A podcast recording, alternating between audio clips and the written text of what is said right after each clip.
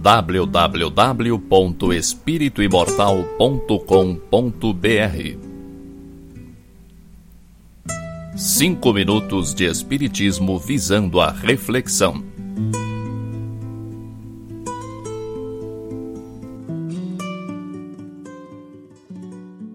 Você faz coisas que não gostaria que outras pessoas soubessem que você faz? Você fala coisas que comprometem a imagem e a credibilidade de alguém? Você sabe que isso não fica em segredo, não sabe? Mesmo que ninguém descubra, sua consciência está registrando tudo. Sua consciência registra e sua mente subconsciente ativa a lei de causa e efeito, atraindo para você o que você faz, o que você fala. A maneira como você se porta para com os outros é a maneira como a vida irá se portar com você. Se você for duro e julgador, a vida também será dura e julgadora com você. Se você for compreensivo e bom, a vida também será compreensiva e boa com você.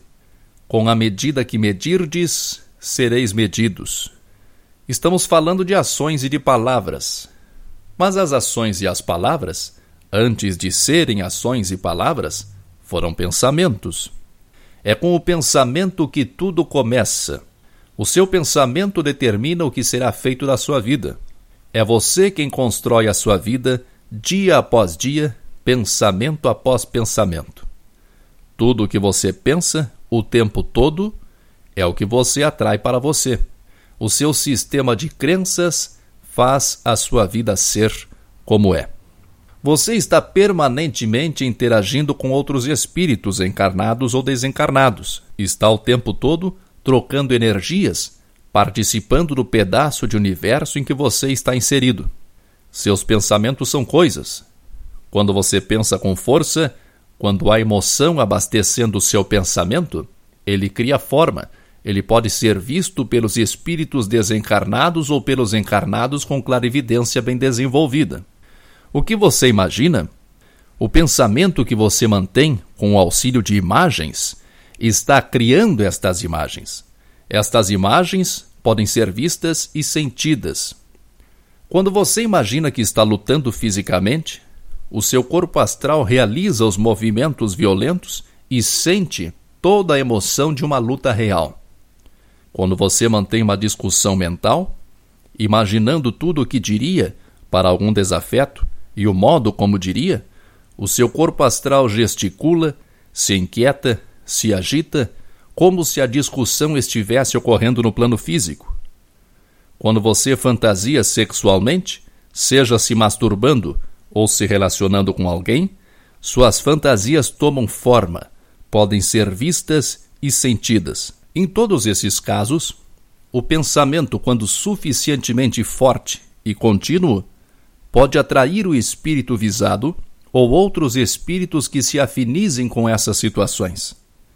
Você pode estar lutando, discutindo ou se relacionando sexualmente com espíritos que comunguem com você essas emoções descontroladas.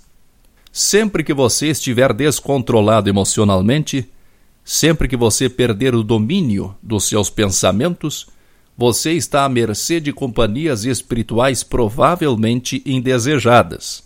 Provavelmente, se você pudesse ver com clareza o que os seus pensamentos causam, o que você atrai com os seus pensamentos soltos e descontrolados, você subitamente iria desenvolver maior domínio sobre si mesmo.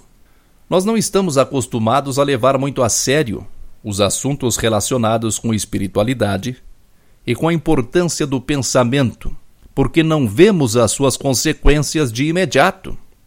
É pena que a maior parte das pessoas começa a cogitar da possibilidade de isso tudo ser verdade, e uma verdade mais simples e compreensível do que se imagina, quando os estragos já são grandes e comprometedores. Uma mudança no padrão de pensamentos pode mudar a sua vida. É através do pensamento que praticamos o nosso poder criador herdado de Deus. Pelo pensamento nos fazemos co-criadores com Deus. Somos partículas divinas com o poder de manifestar a grandiosidade de Deus através de nossos pensamentos, palavras e ações. Mude o rumo de seus pensamentos sempre que eles estiverem focados em coisas negativas. Cuide o que você pensa, fala e faz em relação a si mesmo e em relação aos outros. O mesmo critério que você usa nas suas relações pessoais, profissionais, familiares, é o critério que a vida irá usar com você. A vida lhe devolve o que você oferecer a ela. Com a medida que medirdes, sereis medidos. Que Deus nos ilumine sempre. www.espirituimortal.com.br Cinco minutos de Espiritismo visando a reflexão.